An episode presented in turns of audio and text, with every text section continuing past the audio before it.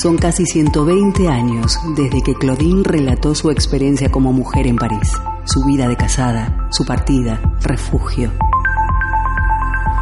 Hoy Claudine camina por las calles de Bilbao, respira, siente, se emociona y observa qué ha sucedido con las mujeres contemporáneas, sus luchas, reivindicaciones, derechos y su sexualidad. Hoy Claudine llega a Bilbao. Buenas tardes amigas, compañeras y camaradas de la lucha feminista. Bienvenidas a la lucha anticapitalista, señoras. Mi nombre es Colette Hugo y esto es Claudine en Bilbao, tu programa de radio feminista. Cada martes y cada jueves estaré contigo de 16 horas a 17 para hablar sobre feminismos, sobre lucha de clases y sobre revolución social. No te pierdas el programa de hoy, camarada, ya que hoy brota como hierba fresca en nuestra radio la cultura, el conocimiento y el saber. Y como ya sabes, esta emisión es posible gracias al apoyo incondicional de la Diputación Foral de Vizcaya y de la Asociación Cultural Camino al Barrio. Dicho lo cual, te recuerdo, escúchanos en nuestra página web www.candelaradio.fm o también en la aplicación para teléfonos móviles iVox. Ya lo sabes, amiga, tienes todas las posibilidades para ser parte de la lucha feminista. Ahora te dejo con los adelantos del programa del día de hoy. No te vayas, amiga, hay mucha historia que escribir el día de hoy. De espacio en espacio, de calle en calle, de realidad en realidad. Claudine se sensibiliza con las mujeres de hoy, toma nota, todo lo escribe en su diario. Hoy abrimos una de las páginas de estas memorias para hablar de... Amigas, iniciamos el programa del día de hoy escuchando el relato de la vida de Aura Lolita Chávez, conocida como Lolita. Ella estuvo con nosotras hace poco aquí en Claudine en Bilbao dándonos su testimonio. Recordamos que Lolita es una activista feminista comunitaria. Ella es eh, líder indígena guatemalteca y referente internacional de la lucha por preservar los recursos naturales. Continuamos la jornada volviendo a hablar de nuevas masculinidades y esta vez lo hacemos con Rubén Rodríguez Mena. Rubén estuvo con nosotras en nuestro tercer programa hablando sobre nuevas masculinidades y hay que decir que después de este encuentro Rubén decidió seguir profundizando y explorando estas formas nuevas de entender la masculinidad y lo ha hecho escribiendo un artículo. Hoy Rubén nos habla de este proceso de deconstrucción y de construcción que está emprendiendo en torno al tema de las nuevas masculinidades.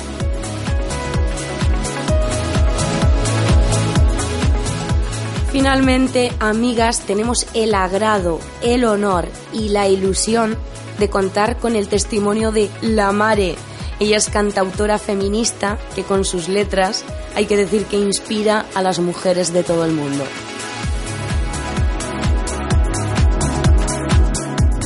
Tenemos una tarde llena de amor, amigas, de aprendizaje y de sororidad.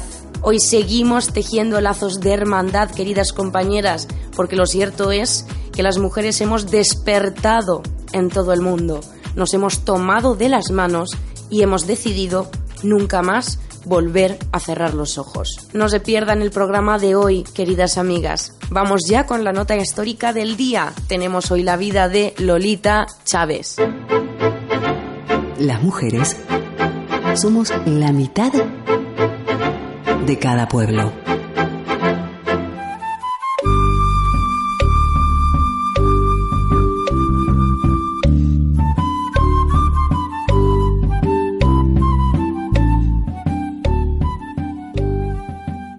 Aura Lolita Chávez Ixaquic nació en el año 1972 y es originaria de los territorios del oeste de Guatemala. En su infancia, su abuela siempre le hablaba de las ancestras y de su poder. Su mamá fue militante del ejército guerrillero de los pobres. una de las cuatro organizaciones de combate que negociaron y firmaron con el gobierno los acuerdos de paz de Guatemala en diciembre de 1996. Su país vivió una sangrienta guerra abierta desde el año 1960. Fueron más de tres décadas que dejaron al menos 200.000 muertes, además miles de desapariciones, la gran mayoría de las comunidades indígenas.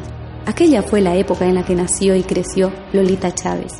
Y así comenzó a luchar por la defensa de los territorios indígenas de Quiché. En el año 2002 empieza a reconocerse públicamente como maya y feminista.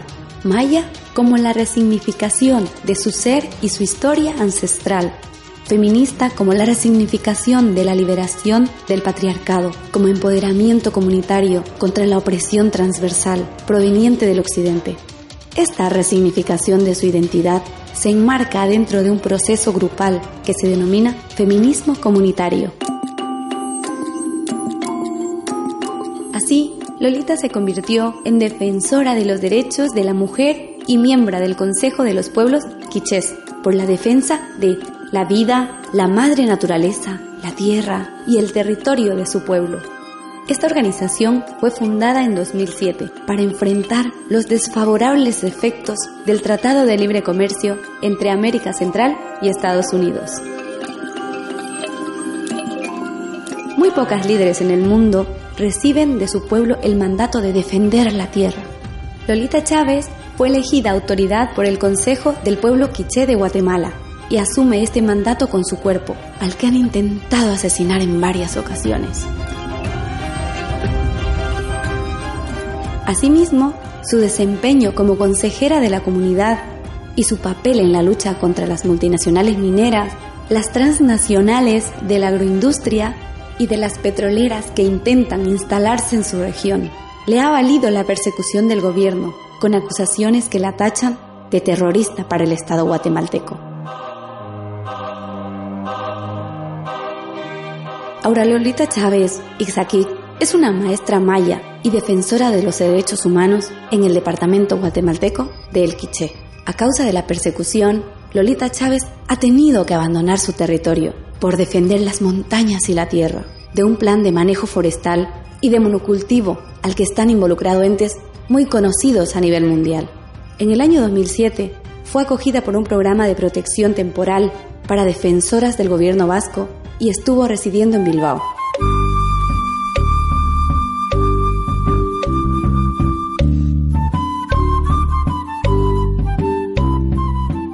Hoy desde Claudine Bilbao reconocemos y apoyamos su lucha por la dignidad de las personas y del medio ambiente. Estamos contigo, compañera.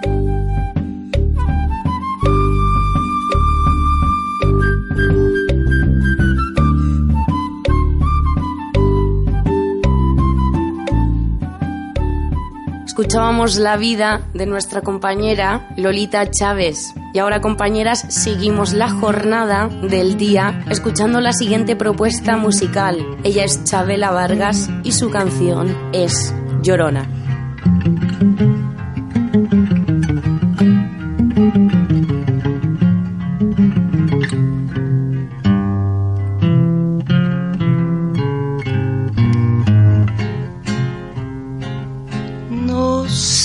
Tienen las flores, llorona, las flores del campo santo. No sé qué tienen las flores, llorona, las flores del campo santo. Que cuando las mueve el viento llorona, parece que están llorando que cuando las mueve el viento llorona, parece que están llorando. Ay, de mi llorona, llorona, tú eres mi yunca. Ay, de mi llorona, llorona, tú eres mi yunca me quitarán de quererte llorona, pero de olvidarte nunca.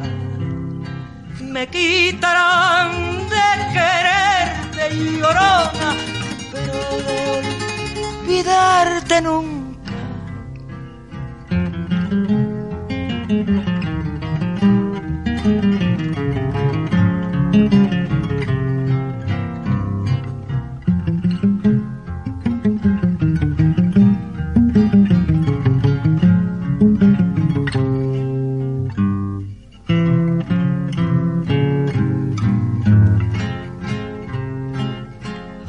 Santo Cristo de fierro llorona mis penas le conté yo. A un santo Cristo de fierro llorona mis penas le conté yo. Cuáles no serían mis penas llorona que el santo Cristo lloró cuáles no serían mis penas llorona el santo Cristo lloró. Ay, de mi llorona, llorona de un campo lirio. Ay, de mi llorona, llorona de un campo lirio el que no sabe de amores llorona, no sabe lo que es martirio. El que no sabe de amores llorona, no sabe lo que es martirio.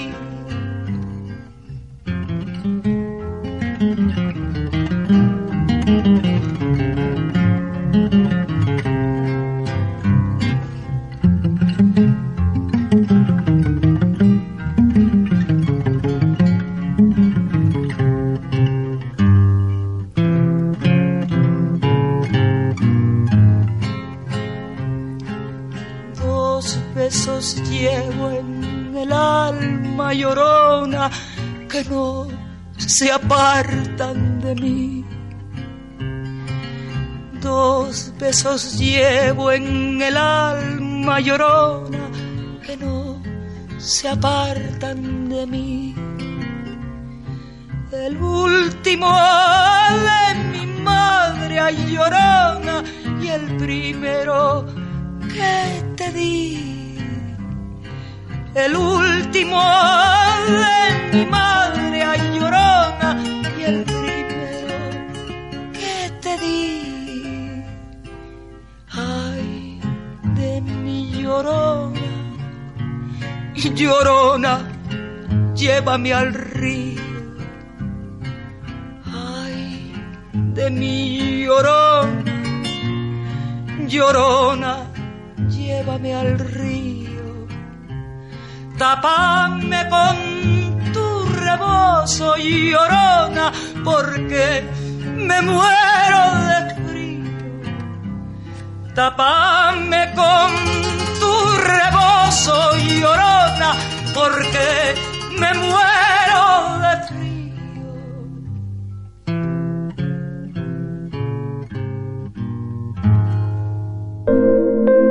Las desigualdades que afectan a las mujeres de hoy la violencia machista, el Estado y la actitud de la ciudadanía ante esta realidad. Claudine suspira, reflexiona, dice...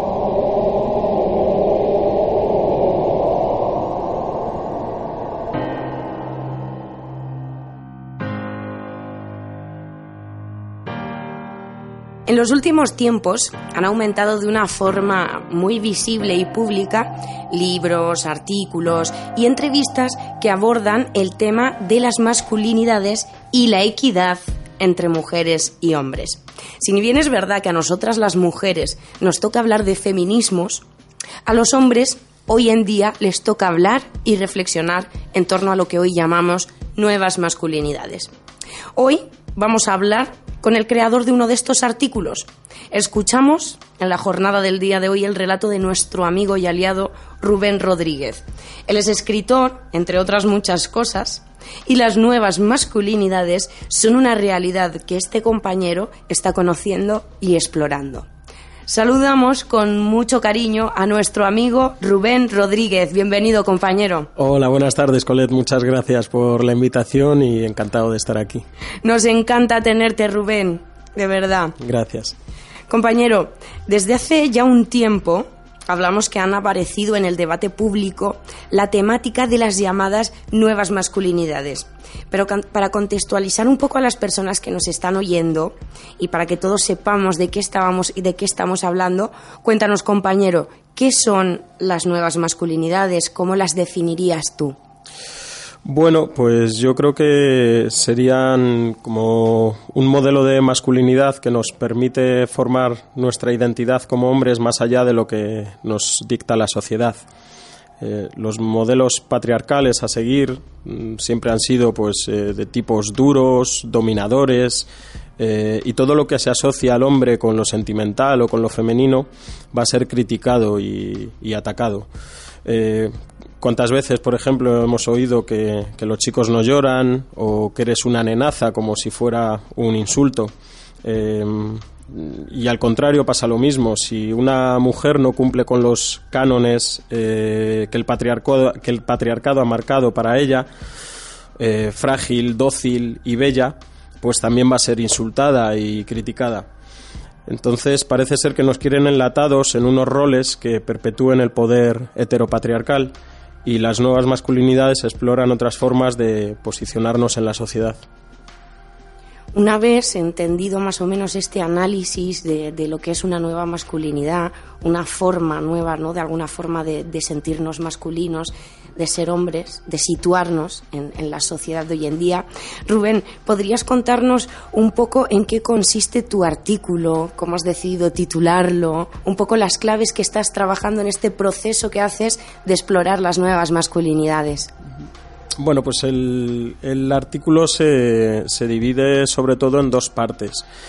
Hay una primera parte que es la manera en la que nos han contado la historia, siempre desde un mismo, una misma perspectiva y un mismo punto de, vista, que es la, de, la del poder y el papel que, ha jugado la mujer, que, siempre se ha invisibilizado en, en, en la historia con mayúsculas, ¿no? Por ejemplo, cuando en los libros de texto estudiamos guerras, conquistas, revoluciones, eh, grandes descubrimientos, eh, ¿qué estaban haciendo las mujeres en ese momento? ¿Alguien se lo ha preguntado? Yo, sin ser un experto en historia, pero podría, mm, eh, podría asegurar que seguramente lo que estaban haciendo era cuidando de los suyos, ¿no? Y, y eso no se ha visto tan relevante como lo que ha hecho el hombre, cuando yo considero que es bastante relevante.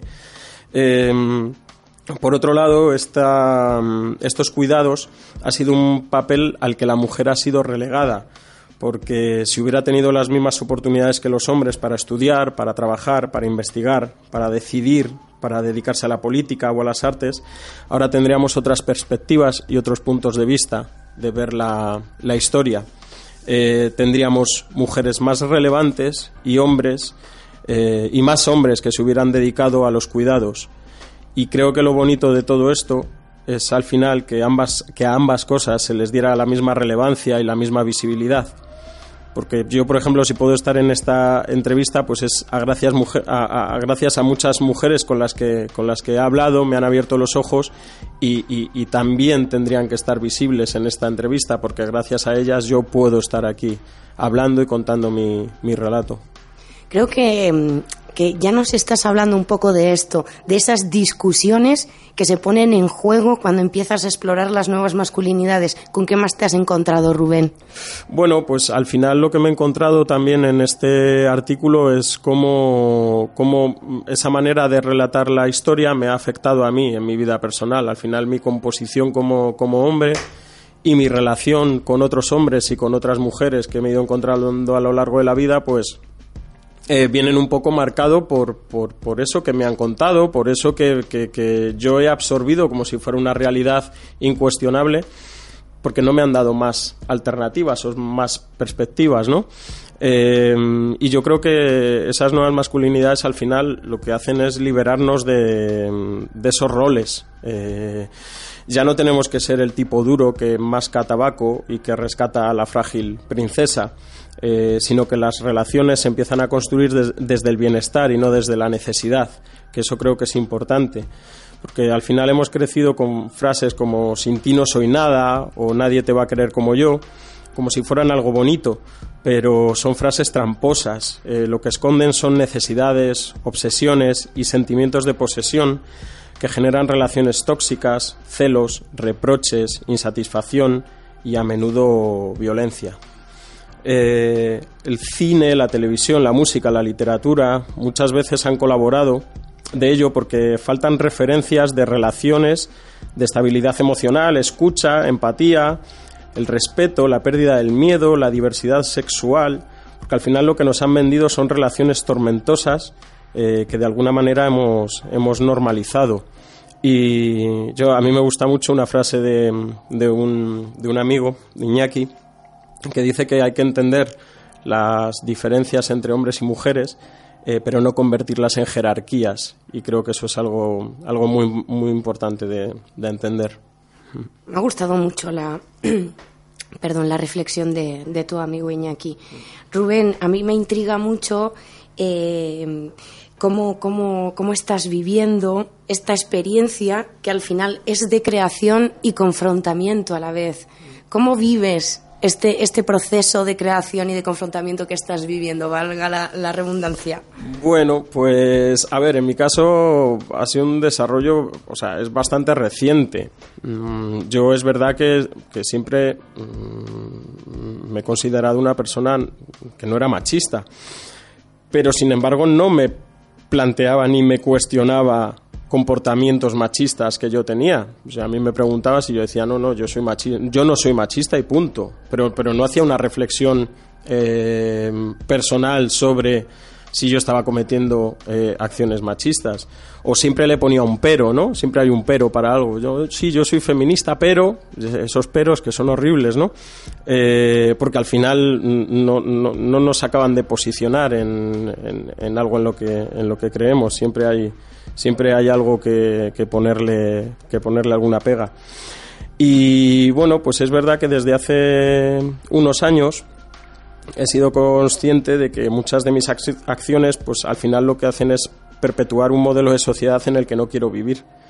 Y, y, cuando empecé a escribir, pues mi idea era entender cuál era la huella machista que yo dejo en la sociedad e intentar minimizarla y no solo eso, sino transmitírsela a otros hombres sin que se sientan ofendidos o, atacados, que muchas veces también parece que, que, nos ofendemos cuando se nos dicen las cosas, porque no estamos acostumbrados ¿no? a que nos planten cara.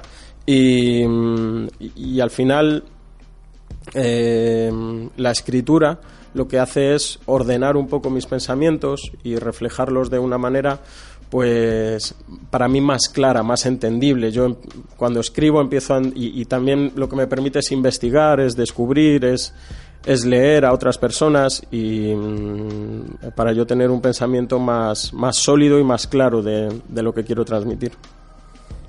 Rubén, ¿y qué, qué, es lo que te empuja, qué es lo que te motiva a escribir este artículo y a explorar esta temática, una como lo es las nuevas masculinidades?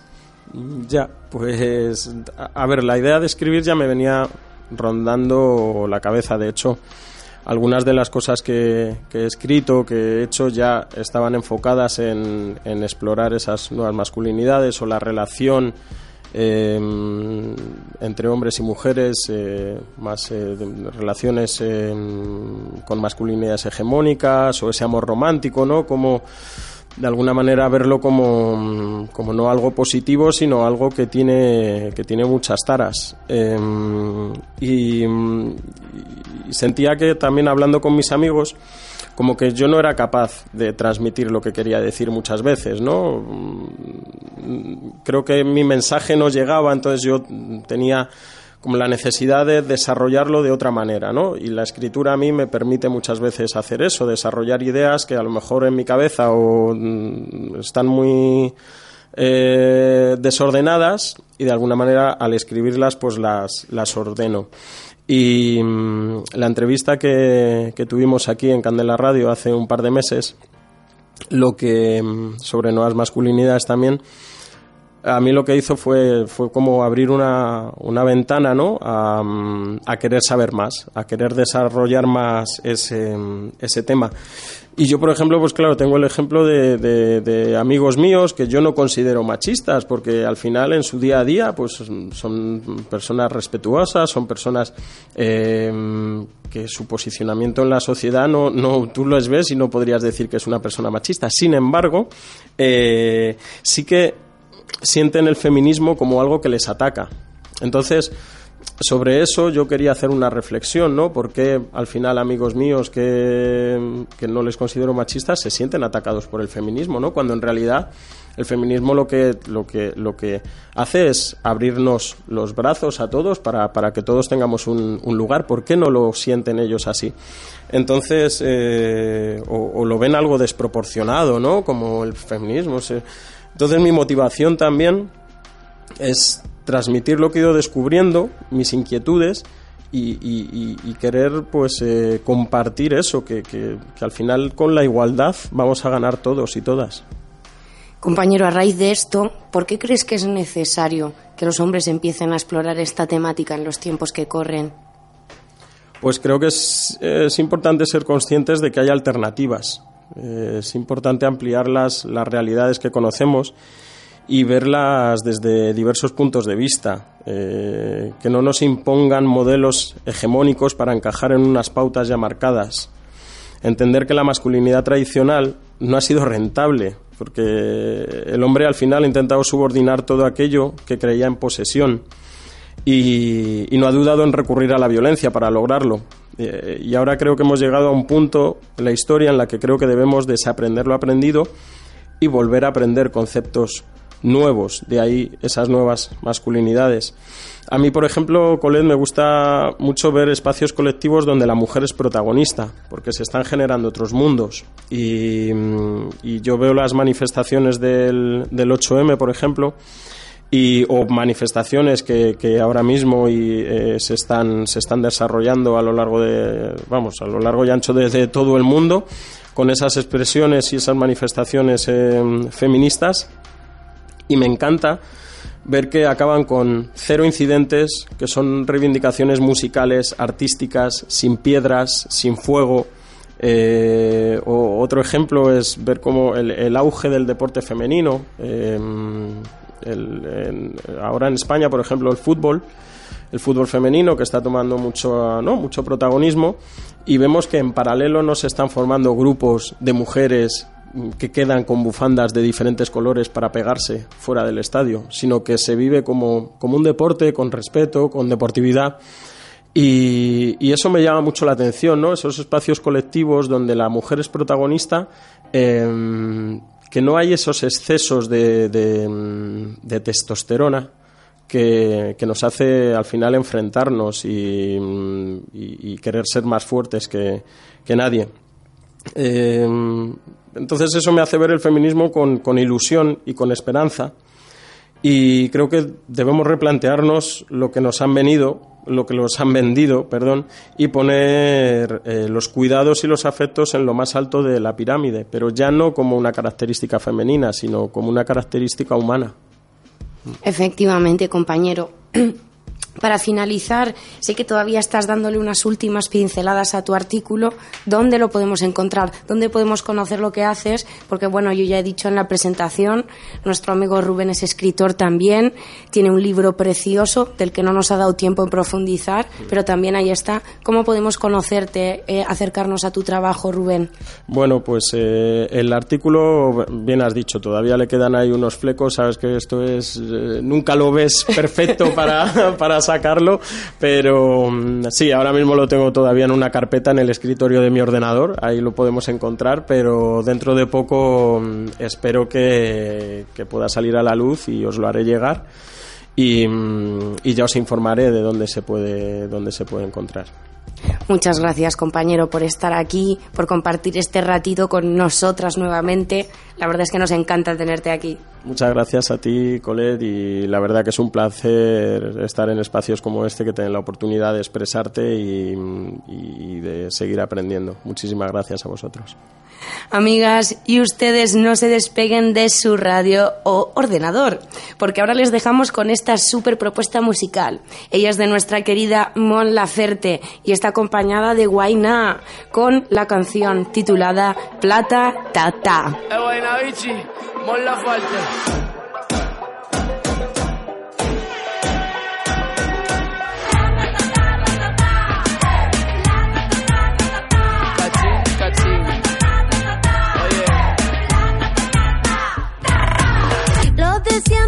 quieren plata. Tienen el culo toda la rata. A los papitos de corbata se los come con limón esta gata. Tengo el cumbión, tengo calentura. Perreo este medio la basura. Somos caleta, más que los pacos. Somos machoros, peleamos sin guanaco. Saca la tela, ve con cautela. Así el cerebro se te descongela. La cacerola, saca la abuela. Vamos comiendo arroz con habichuela. Deja que te entre el mm. Graba con el fon, fon, fon. Dale con el reggaetón. reggaetón. Los de siempre quieren plata, pom, pom, pom.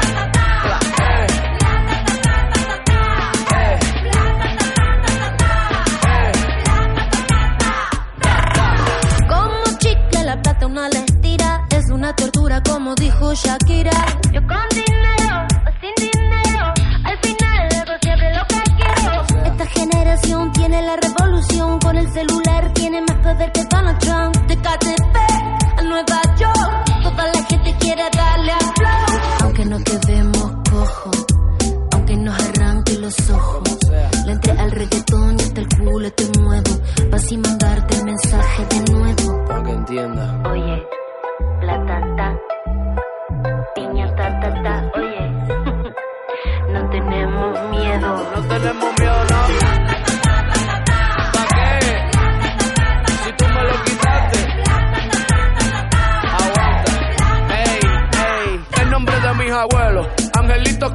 Del cielo. Guaynabichi, pero los pies en el suelo. El pe muere por la boca y hay dinero en el suelo. De pendejo ya no nos quedan ni un solo pelo. Ey, que se prendan las 6-5 y Monserrate. Vamos para la calle en pie de lucha, quédate con todos los yates. Por la victoria no quiero embate. Que si nos juntamos, paga juntos por todos esos disparates. Que salga, que salga, que luche, que luche. Vamos a hacer que el mundo lo escuche. Saque para afuera todas las piezas del estuche. A ver quién bajó de la hora con los mapuches.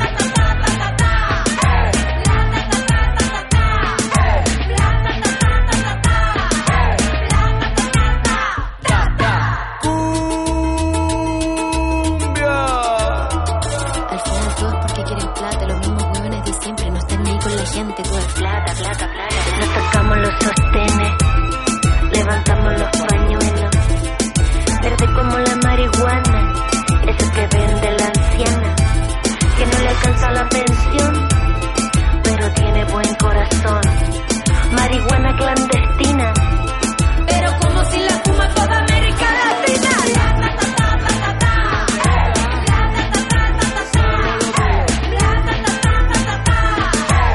Si no te gusta, si no aguanta, entonces salte. Con todo, si no, pa' qué. Con todo, si no, pa' qué.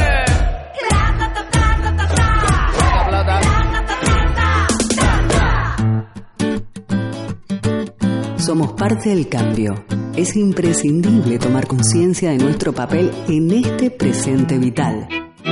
Debatir, hablar, no estar de acuerdo. Hoy Claudine dialoga con...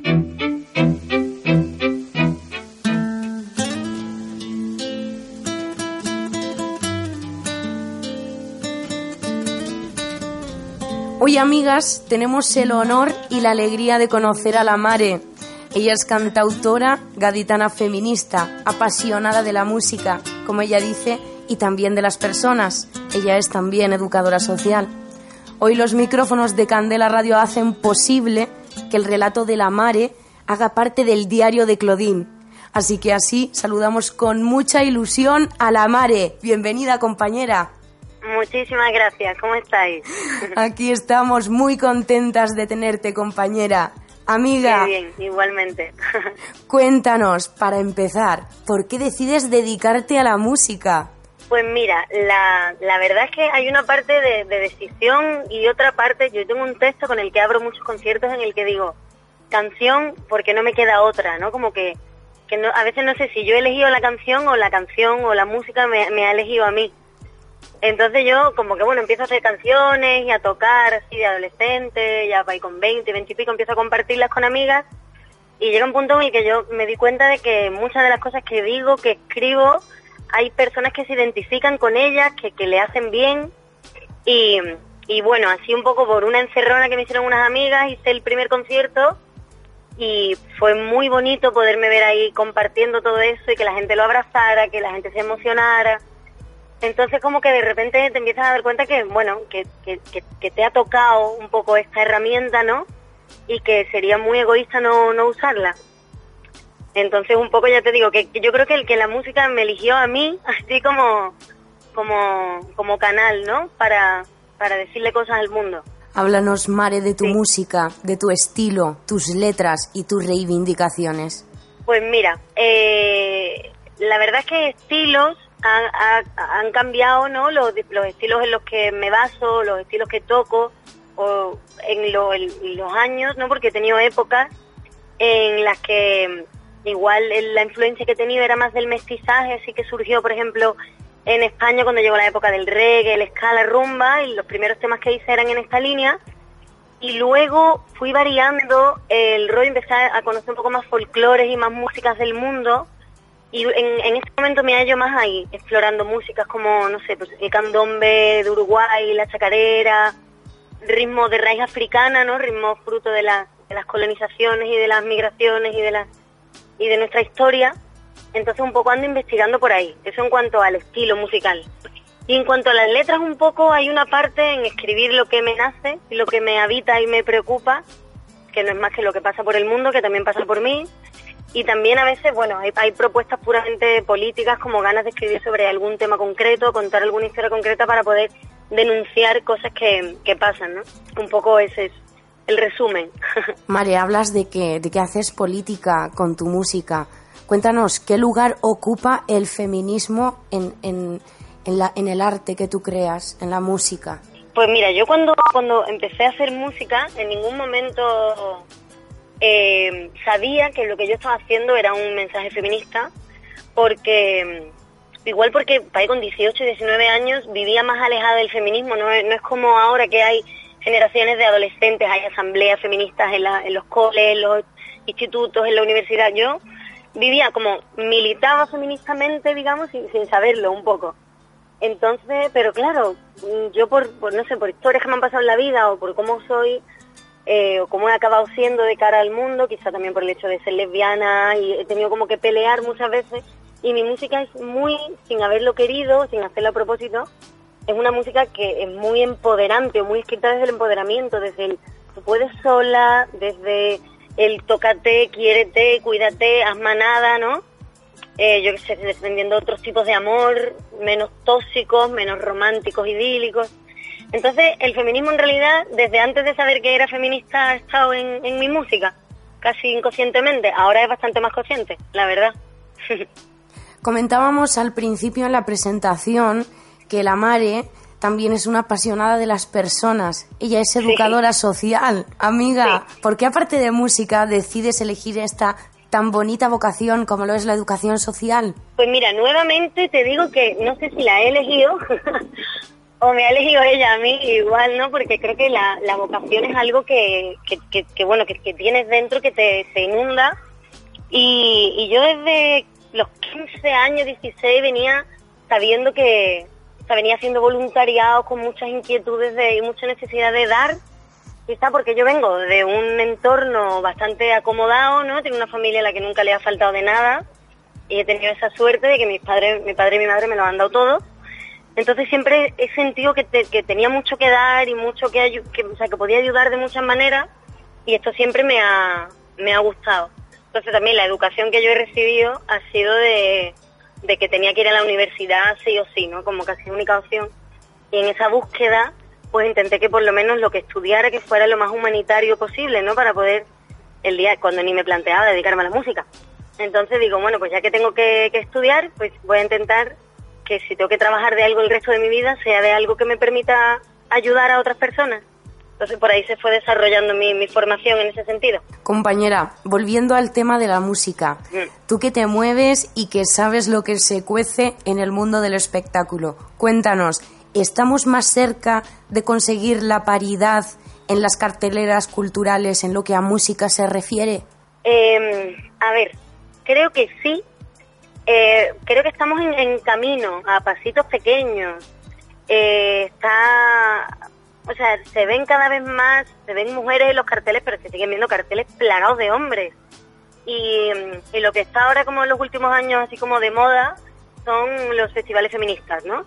Carteles solo de mujeres, tipo ayuntamientos que a lo mejor, o, o- o entidades organizaciones que casi ti- utilizan el cartel del Festival Feminista un poco como, como marketing, como para ponerse el pin de somos feministas y mira que hemos hecho una noche de mujeres. Pero al día siguiente tienes todo un festival plagado de carteles de hombres, ¿no? Entonces creo que todavía hay mucha inconsciencia y hay mucha eso, hay mucha falta de, conciencia de que somos un montón de mujeres haciendo música muy buena y, que solo hay que hurgar un poquito más y estamos ahí, ¿no? Entonces, bueno, creo que estamos lejos, pero estamos más cerca de lo que de lo que estábamos hace unos años. Creo que tenemos que, seguir ahí, seguir peleando, seguir denunciando los carteles que sean exclusivos de mujeres o en la que no haya por lo menos un 40 o 50%. Tenemos que denunciarlo, denunciar en el sentido de escribirle al festival, quejarnos, escribir cosas en redes. Creo que tenemos que hacer visible que no estamos y que están los mismos de siempre, haciendo lo mismo de siempre, que están ahí porque Amiga, cambiando un poco de tercio, sé que estuviste hasta la semana pasada en Latinoamérica, concretamente en mi país, en mi querido Chile. Cuéntame, Mare, cuéntame, amiga, tú que has podido ser testigo de ese despertar social que vive el pueblo chileno y que hemos hablado un montón de veces aquí en el programa. Sí.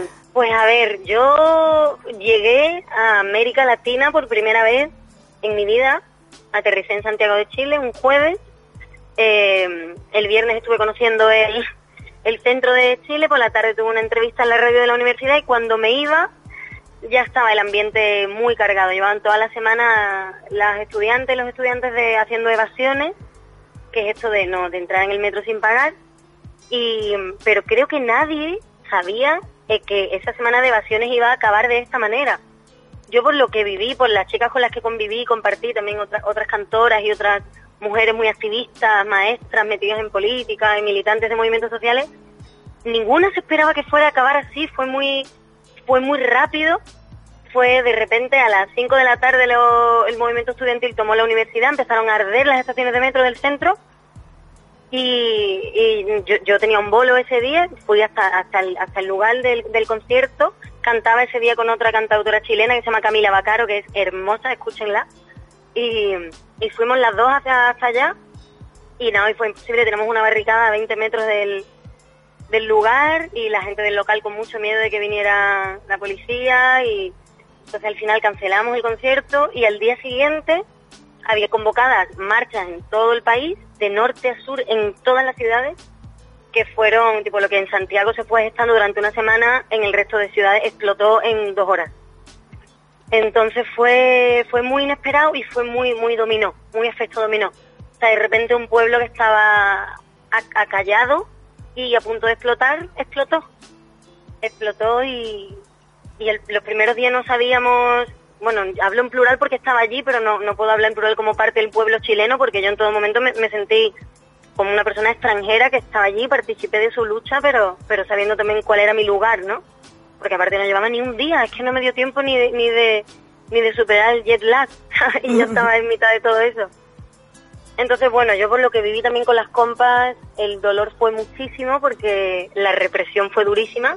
Tardaron menos de 48 horas en sacar a los militares a la calle, en imponer un toque de queda, entonces había muchísima impotencia, mucho dolor, muchos vídeos de muchas cargas policiales. Fue fue horroroso, o sea.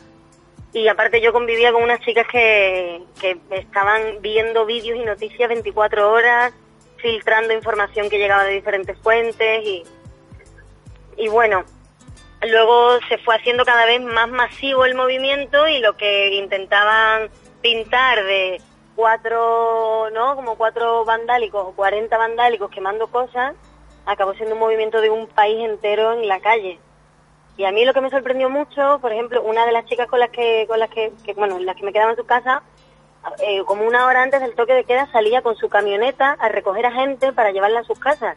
Porque los autobuses a las cinco y cuarto paraban su ruta, paraban y, y soltaban a la gente. Entonces había mucho caos, mucho, mucho caos, había mucho miedo generalizado, pero a la vez había muchísima solidaridad también. Entonces eso fue hermosísimo. Y luego yo cuando íbamos en la camioneta con ella, lo que a mí sí que me sorprendió, bueno, me sorprendieron muchas cosas, pero me, me encantó que nosotros íbamos pitando y haciendo ruido con las cacerolas y todo el mundo, o, el 99% de las personas que nos cruzábamos por la calle, se sonreían y palmeaban y gritaban y acompañaban la lucha. No como que no había yo, en España, por ejemplo, he vivido mucha criminalización de la lucha. Tú sales a una marcha y la mitad de la gente de la calle te pone mala cara. Y sin embargo allí era todo lo contrario, gente de todas las edades mm, sacaba las ollas, sacaba las cacerolas, gritaba contigo y fue muy espectacular, muy espectacular. Y bueno, y ahí, ahí siguen, ¿no? Ahí siguen. Para finalizar, amiga, desde tu punto de vista como mujer, ¿cómo podemos seguir luchando todas contra el sistema patriarcal? ¿Cuáles son los retos que nos quedan por delante todavía las mujeres, amiga? Yo creo que siendo libres, siendo todo lo libres que se nos ocurra.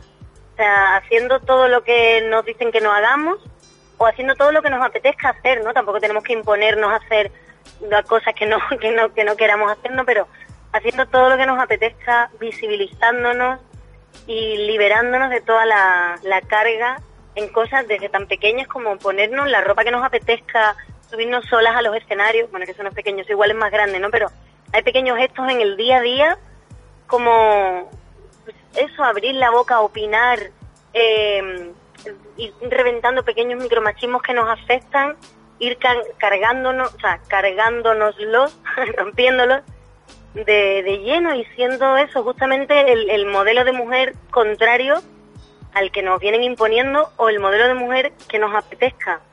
Y señalando, señalando mucho a todo lo, lo que nos oprime, sin miedo, de que nos digan feminazis, de que nos digan lo que quieran, pero está, para, para mi gusto el feminismo está salvando vidas y eso no puede negarlo nadie y tenemos que, que abanderarnos a eso y, y hermanarnos entre nosotras contra, contra lo que nos sigue oprimiéndonos ¿no? Y en nuestro día a día.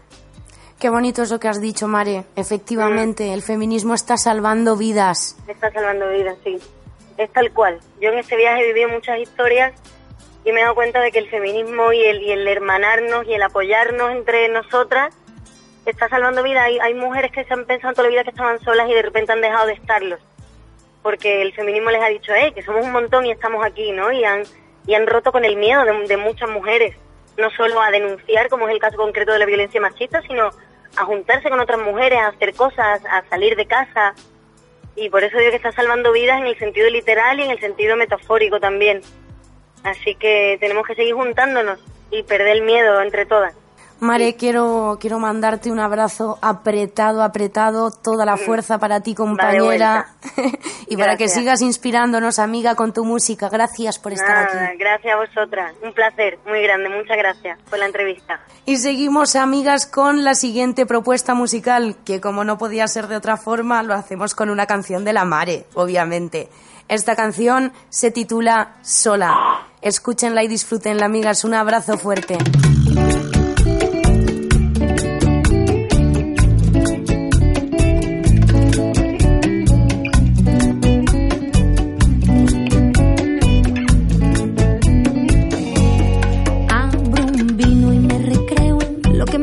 Gusta beber cuando no bebo. Y descorcho esta botella pa' mí sola. Y aunque no me la termine, celebremos que hoy es luna llena y estoy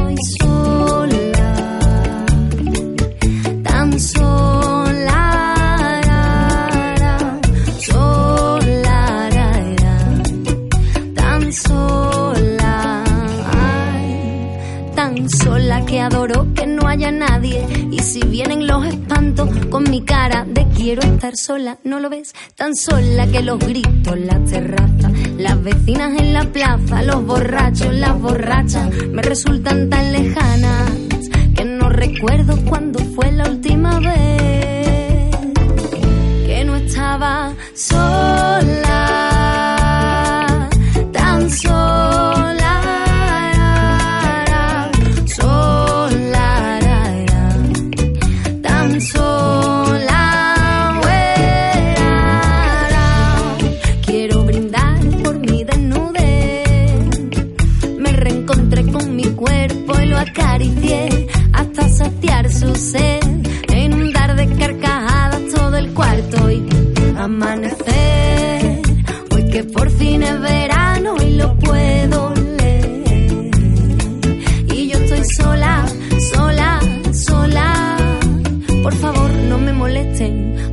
por brindar y por hacer.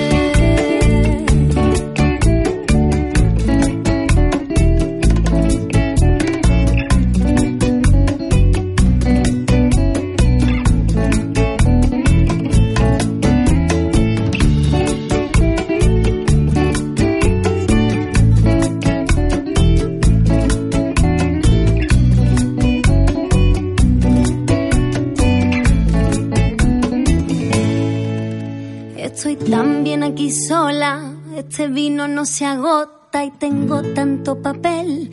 Este estado de embriaguez hasta me eriza la piel. Luna rellena las copas que hace calor otra vez. Empiezo a reírme sola y a escribir por la pared. Quiero brindar por mi desnudez.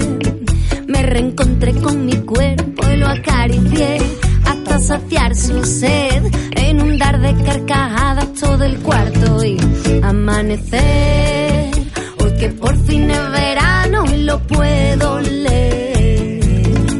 Y yo estoy sola, sola, sola. Por favor, no me molesten, tengo tanto por brindar y por hacer. Quiero brindar por mi desnudez. Me reencontré con mi cuerpo y lo acaricié hasta saciar su sed. Inundar de carcajadas todo el cuarto y amanecer. Hoy que por fin es verano y lo puedo leer. Y yo estoy sola, sola, sola. Por favor, no me molesten. Tengo tanto por brindar y por hacer.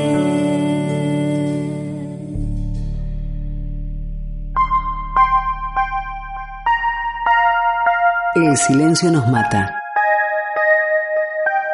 Nuestra indiferencia aumenta la cifra de mujeres silenciadas.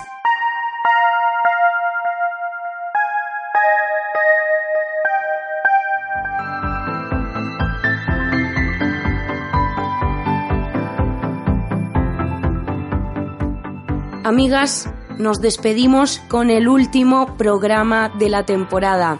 Queremos agradecer a todas las personas que han hecho parte de este relato y que nos han permitido llenar las páginas del diario de Claudine con los testimonios de todas esas mujeres que desde su puesto efectúan la lucha feminista.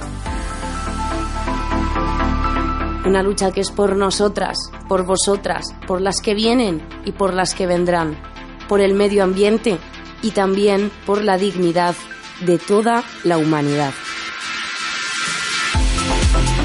Agradecemos también la voz de todos nuestros aliados feministas, aquellos hombres que acompañan nuestra lucha y escuchan nuestra voz, aquellos hombres que están haciendo los deberes y empiezan a construir nuevas formas de masculinidad y de sensibilidad.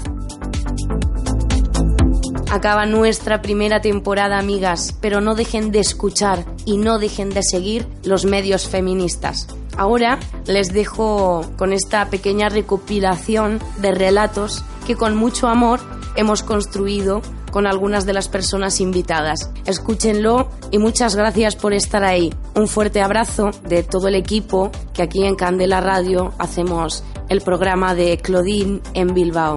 Y como siempre decimos, amigas, salud y feminismo. Para mí el feminismo es amor y es lucha, es poner los cuidados en el centro, politizar lo cotidiano, es como un hilo invisible que nos sostiene, es saber que no estás sola, es una red que nos une y que nos hace compañera. Bueno, para mí estar en el programa de Claudine en Bilbao como miembro de Feminista le ha sido un placer, un espacio seguro, de tranquilidad, de estar a gusto entre compañeras y sobre todo donde poder tener voz, eh, contar lo que hacemos, hacia dónde caminamos juntas, qué es eso del feminismo en Bilbao y desde dónde construimos todas esas redes para ir transformando el mundo poco a poco. Solo espero que siga siendo un espacio en crecimiento, que podamos seguir la lucha que sigamos compartiendo espacios como este y sobre todo también decir que bueno, que las compañeras de ahí nos han tratado con mucho cariño, con mucho amor y ha sido un gusto el ratito que hemos estado juntas, pero también el rato de después, donde hemos seguido pues haciendo contactos, hablando, debatiendo y reflexionando juntas y desde donde tenemos claro que el feminismo es la clave para abrir nuevos caminos y seguir luchando juntas entre todas con todos los frentes que tenemos eh, delante.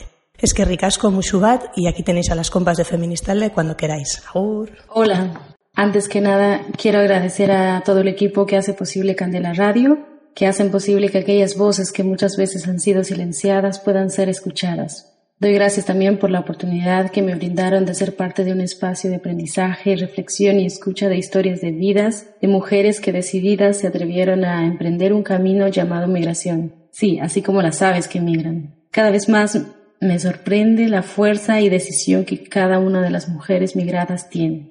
Por todo y mucho más agradezco a Candela Radio y les animo a que sigan eh, construyendo espacios comunitarios donde todas las voces sean escuchadas y sobre todo donde desaprendemos unos y unas de otros y otras. Gracias. Kaixo, Kolet eta e, Kandela irratia. Placer bat izan da gaur arratsaldean e, parte hartzea e, violentzia matxista prebenitzeko bueno, ideiak edo saio honetan e, parte hartzea.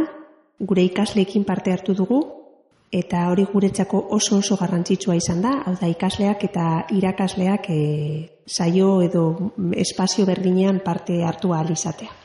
Eta horregaitik oso pozik gaude, Etorkizunean zuekin parte hartzea gustatuko litzaiguke, pilo bat, esperientzia oso polita izan delako, eta hor gaude, feminismoaren eh, bidean, hildoan, eta parekidetasuna edo ba, gizarte justuago bat eta perdinago bat eh, lortzeko bidean. Beraz, e, ikusiko gara etorkizun batean. Mil esker, agor.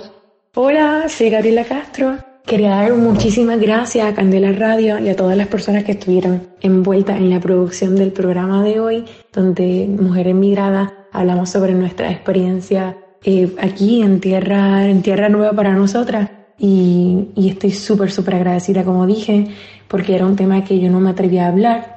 Y sin embargo me sentí súper cómoda, sentí que lo que yo dije podía aportar y más que, que sentirme cómoda me sentí entendida y fue un espacio que jamás imaginé que fuera a tener este, pues para, para hablar y para, para expresar cómo me siento y lo que he vivido. Y, y ha sido muy lindo mm, pues compartir y ser empática con, con nuestras compañeras y estoy muy, muy, muy contenta y desearía que espacios como este se sigan repitiendo y se sigan expandiendo en otros medios de comunicación. Así que muchísimas gracias. Muchísimas gracias, compañeras, compañeros, por haber contado conmigo para formar parte de Candela Radio y de esta andadura y de este relato feminista. Ha sido un placer. Me ha encantado hablar de cosas que me gustan muchísimo y me interesan un montón. Estoy encantada de que, de que saquéis adelante esta iniciativa. Hace muchísima falta que sigamos hablando de esto y que sigamos hablando de esto en común. Y os deseo lo mejor, lo mejor, muchísima suerte, muchísima resistencia y, y que sigáis durante mucho, mucho tiempo con este proyecto porque hace mucha falta y es precioso. Un abrazo muy fuerte. Es un placer contar con una radio que se autoproclama feminista.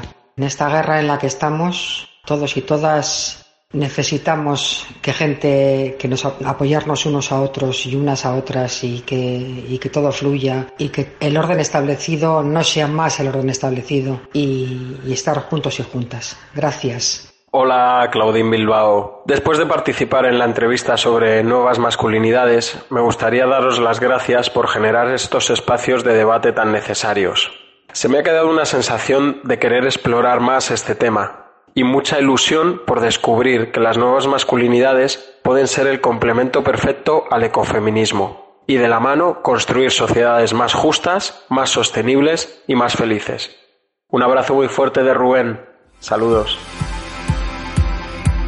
Andado el camino, hechas las reflexiones, escritas en su diario. Claudine levanta la mirada, observa, siente, respira y se adentra nuevamente en las calles de la ciudad. ¿Qué nueva realidad le deparará Bilbao a Claudine?